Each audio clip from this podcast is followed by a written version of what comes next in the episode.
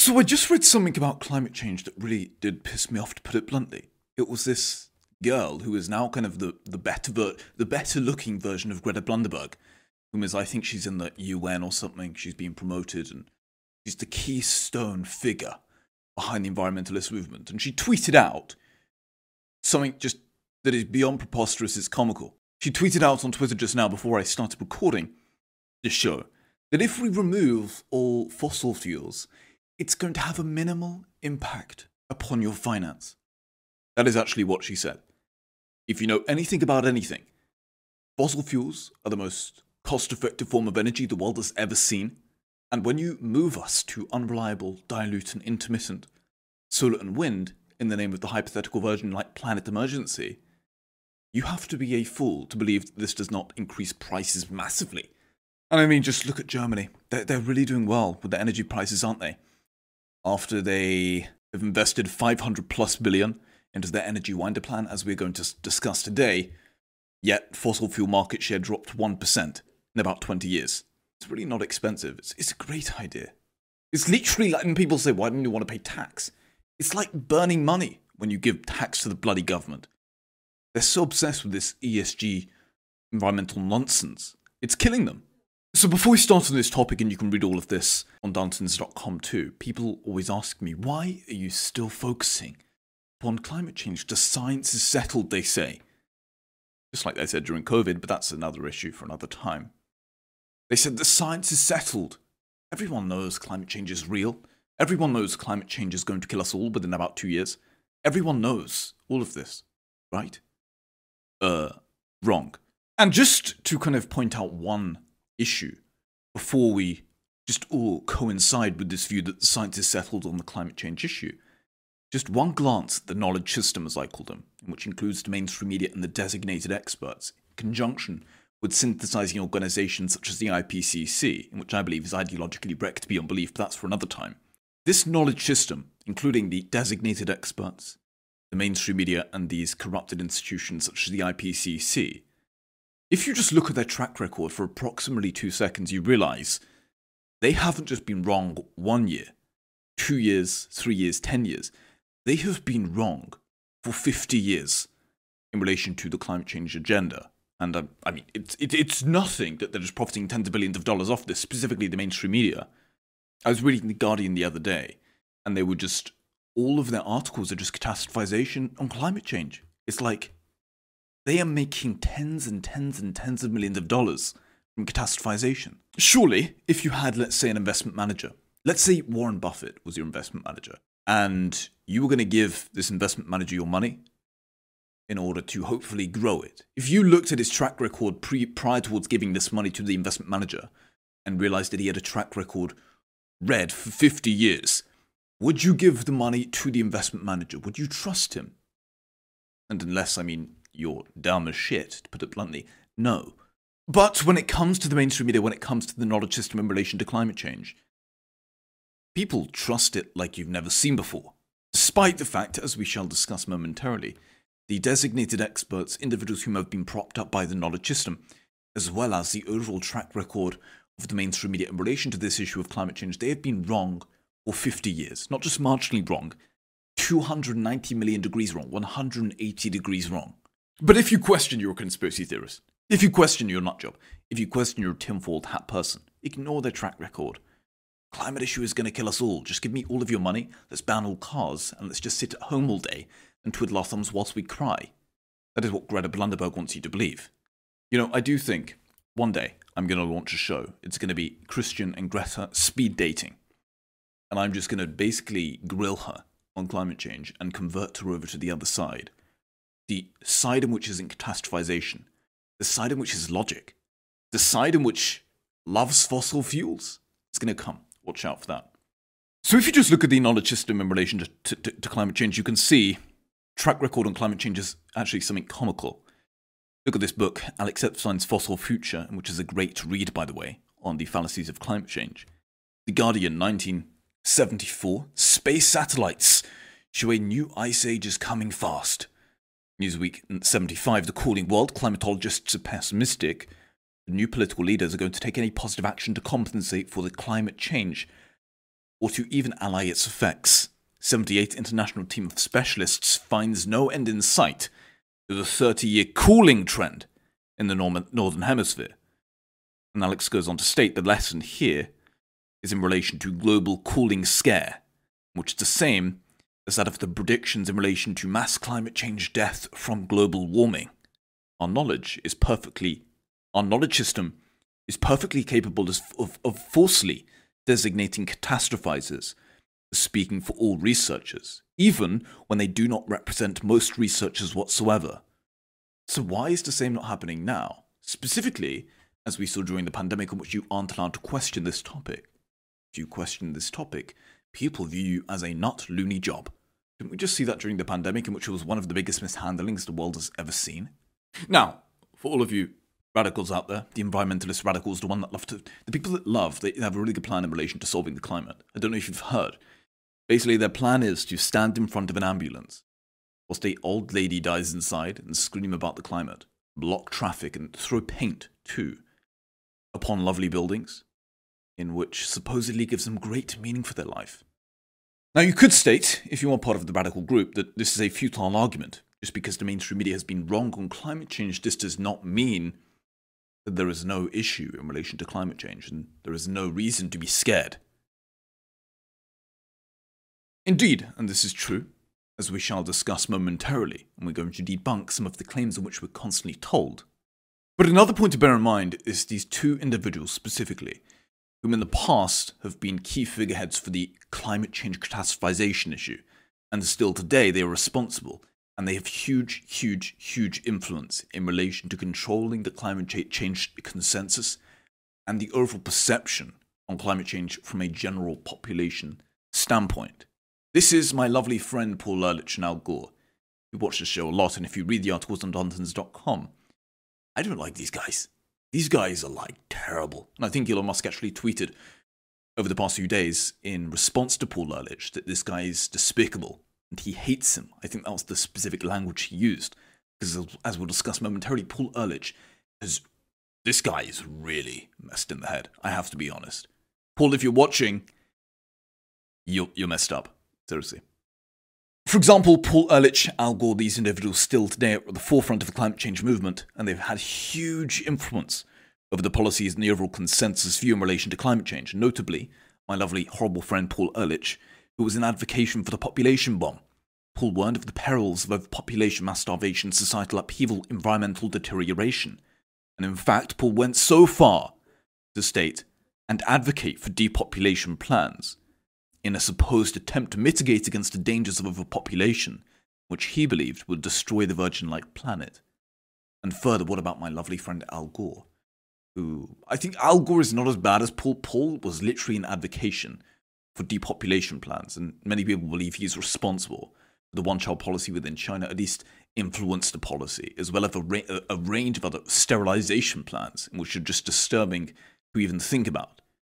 And the whole reason as to why he was in advocacy for depopulation was because he believed we need to save the virgin like planet. We humans, we are parasites upon the earth. We evil, capitalistic, horrible white humans. We are the parasites. We are the ones that need to go. And I mean, it doesn't really take much logic to understand as to why. That is just a preposterous view. You want to kill us, Paul. You want to kill us to save the planet.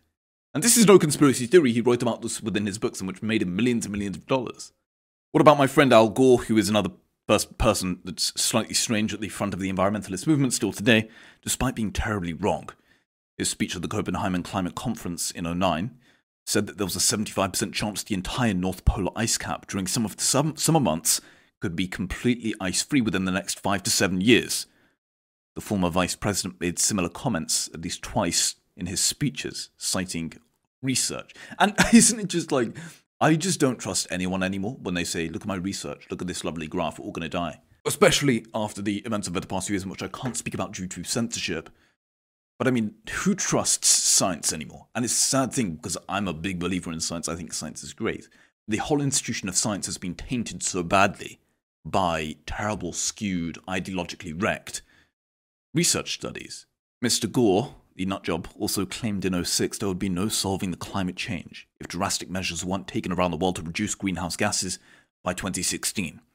But annual global carbon emissions increased from 30.5 billion tons in 06 to 35.52 billion tons in 16 and 37.12 billion tons in 2021, according to the Global Planet Carbon Project. Gore has continued to influence climate action to save the hypothetical Virgin like planet from the supposed disaster, which we've been told 55 years. So, no, if you question this, you're not a conspiracy theorist. You're someone who is actually just quite logical and doesn't like being lied to by a knowledge system in which is making tens of billions of dollars from scaremongering, fearmongering. The point is clear. Surely, based upon solely the poor track record, and when I say poor, this is like terrible. This is like the worst comedy set you've ever seen, just plunging to the floor. This is like, I don't know, Michael Jordan just failing to ever hit a hoop. This is like terrible. How can you ever trust a track record? This is like Buffett and Munger just having 95% returns to the downside year after year, but people still hailing them the best investors to ever live. The best investors to ever live in the world. The wonderful investors, the trustworthy investors. They say buy this company, go ahead. That is the exact same thing which we're doing with the climate change knowledge system, specifically these two corrupted people, such as Paul Ehrlich and corrupted Al Gore.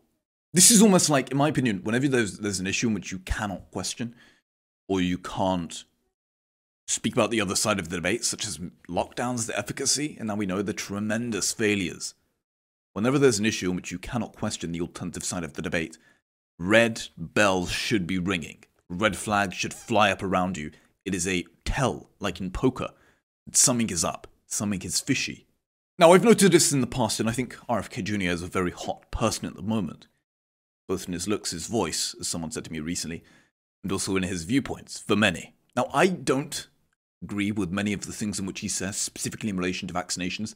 I do think vaccinations are a great, tremendous thing, but I disagree with the alienation, the forcing, and the events over the past few years in which I can't speak about due to censorship online, but I think you understand what I mean. But the point that I'm making is that RFK Jr. has been, despite the fact he's on the other side of the political spectrum, this is how radical politics has become. When I agree with someone on the other side of the political spectrum, you know, and he's the only person I agree on the other side of the political spectrum because everyone else is just like off the charts in terms of radicalness.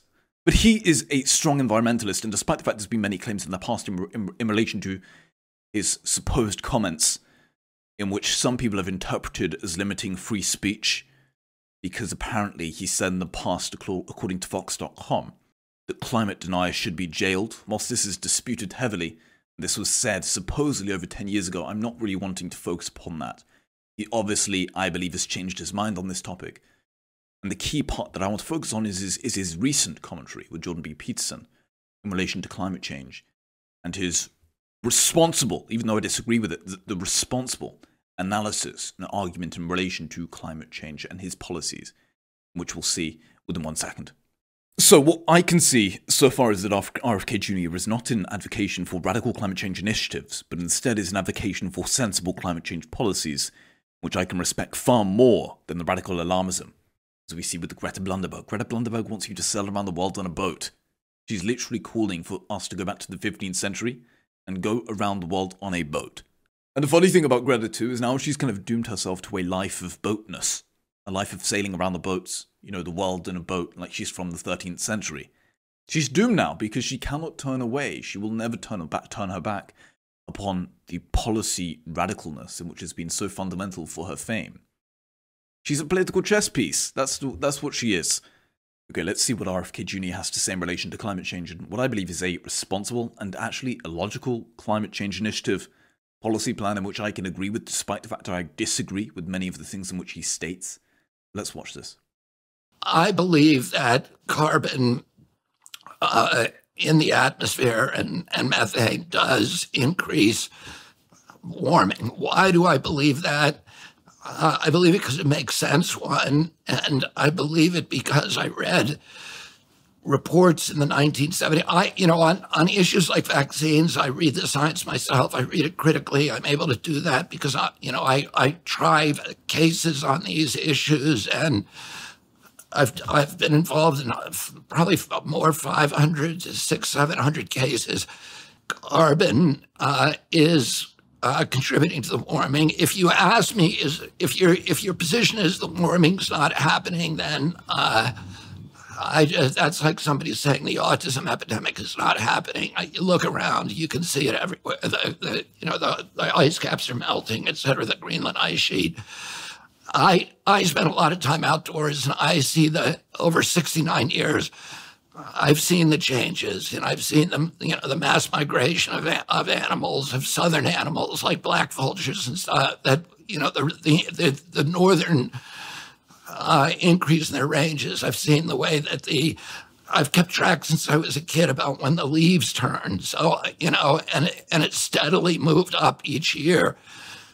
I want to respond to what you said. I agree hundred percent with you that this crisis is being used as a pretext for clamping down totalitarian controls the same way that the COVID crisis was, and it's the same people. It's intelligence agencies. It's uh, it's the you know it's the World Economic Forum. It's the Billionaires Boys Club at Davos. Um, and it's the same kind of cabal of, of people who are use who will use every crisis to uh, to stratify society toward you know greater power for the super rich and uh, greater power for the military, greater power for the intelligence apparatus, and less power for everybody else. And uh, so, you know, my approach to this, Jordan, is that I have a personal belief that um, that the climate crisis is real. I do not insist that anybody else share my belief, and I um, I feel like um, uh, Lundgren is correct in saying that it, you know, the, climate orthodoxy gets it wrong. That the carbon orthodoxy, the people who ascribe to that get it wrong there are actually a lot more important things than carbon. That is, you know, than, than carbon sequestration and, geo, and geoengineering. There, there's habitat preservation, the most important thing we can do. We've forgotten completely about that because of the obsession with reducing carbon. Um, I think we need to get rid of coal and oil, but I don't say we need to do that to save the climate because it's not convincing. And even if you say, oh, tens of thousands of scientists agree with me, people today have a good reason to not believe scientific orthodoxies or pronouncements. Oh, and by the way, my approach to climate, I mean, my approach to reducing um, to, to, energy, let's say my approach to energy, is using free markets and not, not top down control. So what I would do is I would end subsidies and then I would let marketplace determine. And what's going to happen is renewable energies are, is going to triumph because you can build a solar plant for $1 billion a gigawatt today. A wind plant costs about 1.2 billion. A coal plant costs 3.6 billion. Uh, and then dual, uh, dual cycle gas turbines cost probably a couple billion a gigawatt. Once you build a wind or solar, it's free energy forever. So it's always going to be cheaper. The problem with renewable energies like that is we do not have a transportation system to get them to market. So we need a marketplace. We need a grid system that can allow every uh, individual in our country to become an energy entrepreneur. And the reason as to why this is really important is because in recent times, Sweden has abandoned the 100% renewable energy goal, according to Scandinavia.com.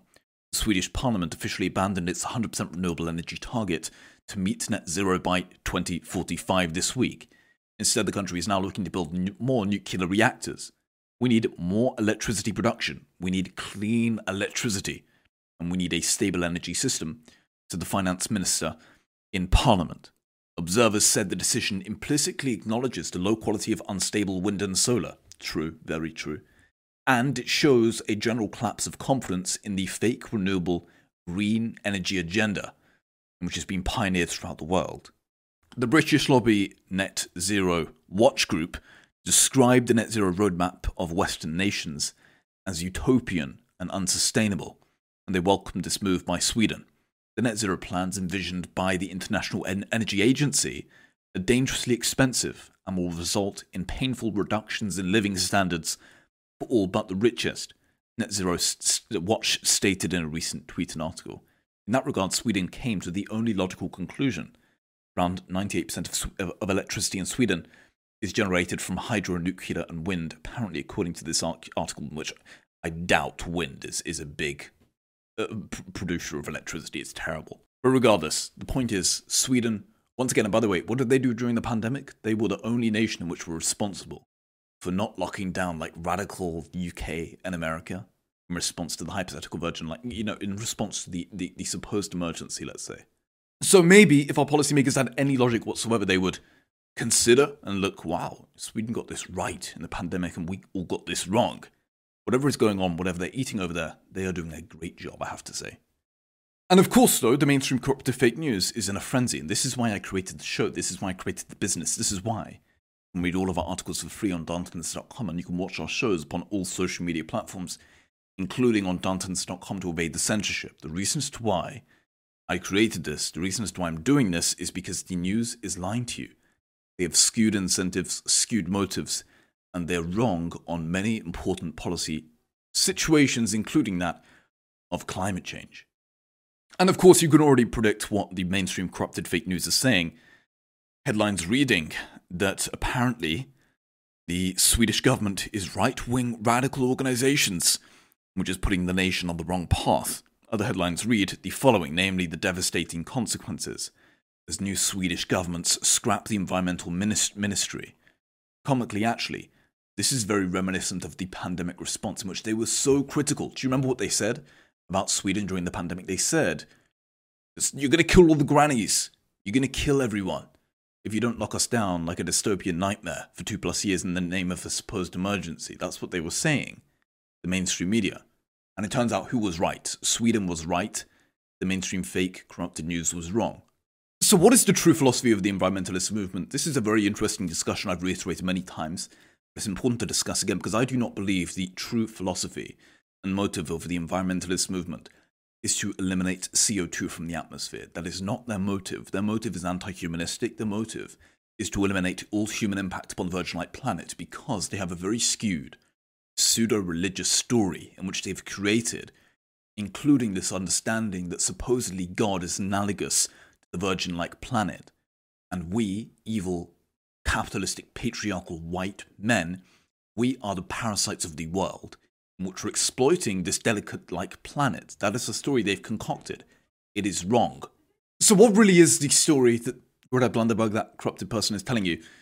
Because she loves sailing around on that bloody boat, in which it takes her about 55 years to get anywhere. It's, it's hilarious. But what seems increasingly clear to me is that we as sapiens need to live by a story, namely a hierarchy consisting of a primary moral objective in which we are aiming towards. And as sapiens, as I stated in the past many times and I've written about on Darntons.com, we can choose our life to live either by a pro human story or an anti humanistic story. For example, in the case of animal testing, we as sapiens can take a pro human moral stance of this and recognize that in order to ensure the flourishing of the human species, human flourishing being at the top, therefore, of the moral hierarchy, then to do this, we must accept animal testing and recognize the value within animal testing when it comes to human flourishing. The point being is that most people take a pro human stance and therefore recognize that through testing on animals, we are prioritizing the countless lives that animal testing saves. And this is because, once again, just to reiterate, our primary moral goal in this context is some version of advancing human flourishing, increasing the ability of human beings to live long, healthy, and fulfilling great lives. But note that whilst many most people support animal testing for medical research. Many millions of people worldwide evaluate as immoral any kind of testing on animals. There are even scientists who believe that animal testing is immoral, even though they recognize and know the benefits that this practice brings to human life. Why is this? Well, because they believe that the higher moral goal and standard in saving the life of a human being from disease is the moral goal and standard of animal equality. The basic idea for this notion of animal equality is that it is morally wrong for a human being to interfere with and above all to kill other animals. The point being here is that if one's primary moral goal is animal equality, one will be morally driven to eliminate all human impact upon animals, including human benefiting impacts such as the use of animals for medical research.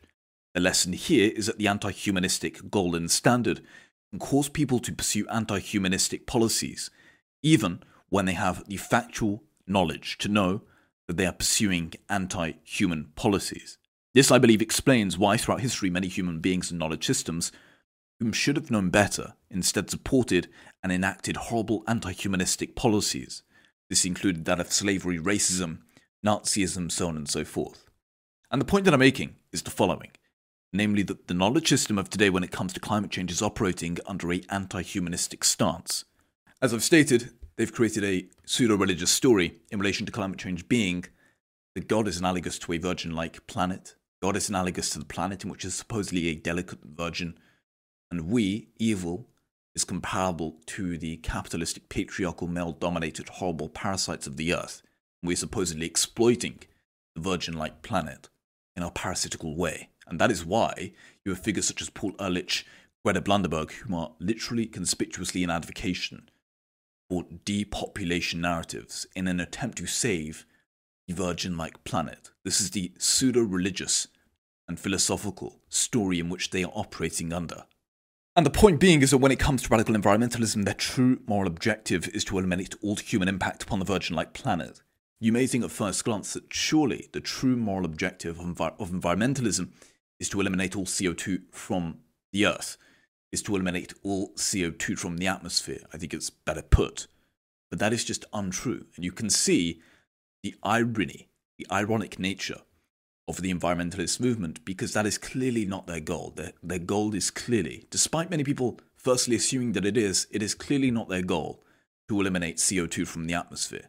If their goal was to halt CO2 or to stop CO2 or to limit the amount of CO2 within the atmosphere, then why wouldn't the radical environmentalists be an advocation for nuclear energy, which permits no CO2 and is by far the safest form of energy we have today? Plus, it is cost effective on a scale in which is analogous or comparable to that of fossil fuels. Surely, if the true moral objective of, clim- of climate environmentalism is to eliminate CO2, and which in itself is debated as this is wise to do, but regardless, surely if this is the true moral objective, then surely environmentalists would be an advocation for nuclear energy which um, emits no CO2 and is the safest form of energy and its cost effectiveness is comparable to that of, in, in which we see within fossil fuels. But no, the radical environmentalists and specifically the green dictators, in Germany as I call them, they scream and cry about CO2 and the, the supposed climate catastrophe in which we're entering into and they demand that supposedly we need to limit all CO2 within the atmosphere, even though that's widely disputed because obviously CO2 is plant food, but regardless, that's for another time. Why in the world are they not in advocation for nuclear, in which emits no CO2? It's the safest form of energy the world has ever seen. It is cost effective on a marvelous scale, in which is perhaps comparable to that of, that of fossil fuels. They hate nuclear. It tells you everything you need to know. This tells you everything you need to know.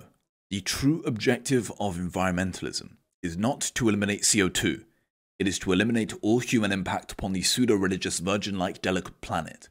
It is to eliminate all human impact upon the virgin like pseudo religious planet. That is their goal. It is the elimination of all human impact upon the virgin like planet. So, what is the issue with renewable energy and why is Sweden going ahead with this policy in which I think RFK is in agreement with? RFK noted in the past that he is an advocation for nuclear energy and he is against the radical dystopian narrative from which we're constantly told in relation to the tyranny of climate change. One thing in which I disagree with him upon is his advocacy for renewable energy. It's very clear to see that renewable energy has huge flaws in terms of the cost effectiveness, the intermittency, the dilution, so on and so forth. And as we can see throughout Germany and other case studies in which we've noted upon on Darntons.com. when you translate towards intermittent dilution unreliable fossil sorry solar and wind away from fossil fuels the cost goes up like you've never seen. The unfortunate truth is if we rapidly eliminate the sole source of ultra cost effective energy today and replace this namely fossil fuels with intermittent dilute and unreliable solar and wind this shall literally push billions of people into poverty. Why? Because as we discussed the cost effectiveness of energy matters. Just look at germany now when it comes to their rocketing prices of energy. They've literally pushed millions and millions of people over towards past the poverty line in consideration of this rapid increase within energy prices. This is a sign of the times. If we go ahead with these radical plans of net zero, and if we fail to follow suit in relation to the plans within Sweden, then we're going to have big, big issues. And the, the, the one thing you need to know really, in which shows you that there's something fishy going on when it comes to the supposed renewable energy transition, is that renewable energy has been around for a long, long time. People say 50 years, it's much longer than 50 years. The technology has been around, some people believe, for hundreds of years. Yet still, fossil fuels equate to 80 to 90% of the overall energy supply, depending on, upon who you ask. And two, it's growing rapidly. And solar and wind and unreliable, apparently renewable great energy, has a market share of about 3%, despite the huge subsidies beyond belief. This is in consideration of the fact that renewable energy, namely solar and wind, have been receiving billions and billions of dollars within subsidies over the past 50 years, and yet their market share is totally small. To have good energy, energy needs to be affordable, reliable, transportable, and versatile. And it turns out evidently that solar and wind, which is renewable energy forms, these forms of energy are insufficient beyond belief. RFK says within the commentary, oh, you know, solar and wind is free energy. It is not. That is just totally and utterly untrue. And this is what people don't understand in relation to the cost effectiveness of energy and why certain energy is cost effective, why fossil fuels are the most ultra cost effective form of energy the world has ever seen, why renewable solar and wind does not even come close. It's so expensive. The reason as to why is because there is a whole process associated with the cost effectiveness of energy. Every energy production process requires taking a form of raw energy and transforming this into some process via useful form. For example, every energy transformation process involves in one form or another the following perhaps it the following few steps. Firstly, the extraction of the raw material, the refining, the transportation, the construction of the energy infrastructure, and the conversion of energy into useful form. When we're thinking about energy, we must be aware of the lengthy resource intensive process that includes not only accessing a given form of raw energy, but also transforming it into useful energy. The cost effectiveness of energy is determined by the cost of the full process. The full cost of energy is determined by the cost of the full process necessary to produce the energy.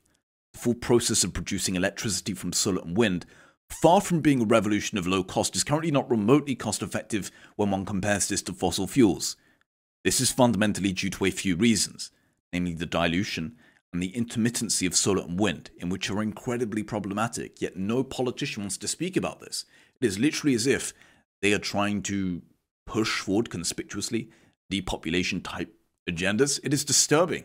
Why are they trying to eliminate and push billions of people towards the poverty line, over towards poverty, and kill billions too, as a direct consequence of increasing the price of energy and removing the sole source of cost effective energy that we have, namely fossil fuels? When it comes to the dilution of solar and wind, this is a major issue. This means that solar and wind energy is a low energy density, meaning that it contains not much energy in a given amount of volume or mass. The dilute nature of wind and solar means they necessarily take a lot more land per unit of energy to produce than fossil fuels do. They also use a lot more resources. For example, solar and wind is material intensive. This is far away from the zero impact narrative from which we're commonly told. Solar and wind involves mining intensive resources known as rare earth elements, Building solar and wind electricity generation requires 10 times more mined minerals than fossil fuel electricity generation. Other issues with the dilute nature of solar and wind includes that of the necessity to build long-range transmission infrastructure costs. Overall, based on the dilute nature of solar and wind, the cost is land, materials, long-distance transmission line infrastructure, therefore becoming a major challenge to the cost effectiveness. But perhaps the biggest issue in relation to solar and wind is the following. It is the intermittency, in which nobody has a solution for. One of the essential aspects of energy is the extreme controllability. People need energy on demand with whatever quantity is needed. The issue with solar and wind, unlike fossil fuels, is that solar and wind is intermittent. It is only available when the sun is shining or the wind is blowing. Solar and wind intermittency therefore creates major problems. Problem of how does one transform highly controllable electricity input into a highly controllable electricity output? This means any sunlight or wind based process if it wants to be reliable on demand, it must always require a backup controllable energy source to replace it when the wind is not blowing or the sun is not shining. And people always say, well, batteries, what about batteries? Aren't batteries great? Can't we just store this in a small battery like this? It's like, are you dumb? When it comes to the ability to store this energy, that alone is comical beyond belief. According to Lomborg, who is a great scientist and person, The US's battery is able to supply 3 minutes and 24 seconds of average electricity consumption now, and in 2030, about 10 minutes.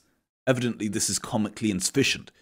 Epstein argues too, within Fossil Future, that the cost of just batteries to provide 7 days of energy storage for today's global energy use is over 300 trillion every 10 years. That is $30 trillion a year, literally more than a third of the entire annual income of the world. And then people wonder, why are we not using intermittent, diluted, unreliable, and incredibly costly solar and wind? It's because it's bloody expensive, you fool. I mean, we don't need to go into much detail, but the German Energiewende plan is the comical one, in which they literally spent $500 billion. It's the biggest ever cost since reunification. $500 billion so far. The attempt was supposedly to go towards amazing renewable energy to save the planet from hypothetical virgin like catastrophized change. And you know what happened? They spent $500 billion, and now they're opening coal stations up like you've never seen before. The electricity costs, too, have doubled over the past decades, and are now at approximately $35 per kilowatt average. I suspect much higher now, which is three times higher than the US average, according to Bjorn Lomborg. Germans have spent almost 600 billion on renewable and related infrastructure by 2025. This massive expenditure has meant that renewable energy sources have gone from meeting 7% of, of, of, total electricity needs in 2000 to 35% of the electricity needs in 2019. But the country have been worried about nuclear. This fear has led to a halving of nuclear electricity from 02 to 2019. And since nuclear is carbon free, the decline in nuclear energy has offset much of the increase in solar and wind power. Overall, comically enough, fossil fuels have only declined slightly as a share of German energy in the first decade of the new millennium, the fossil fuel share of the overall energy supply dropped somewhat from 84 to 80%, but in the years since the plan was passed in 2010, the fossil fuel share has stayed almost constant, inching down just one percentage point to 79% today. And I suspect now it's much higher, as they're opening coal plants like you've never seen before because they realize the fallacy of renewable energy, including solar and wind. It is undisputable that these climate change agendas and narratives are costly beyond belief. It is going to bankrupt the world. So that is all I have for you today. You can read all of this on Darntons.com if you wish, and you can check out the full shows on all social media platforms for more information. Let me know your thoughts. Do you agree with RFK Jr. in relation to his climate change plans? What do you think? And do you agree with my commentary? You can read more on Darntons.com and check out the full shows on all social media platforms. See you very soon.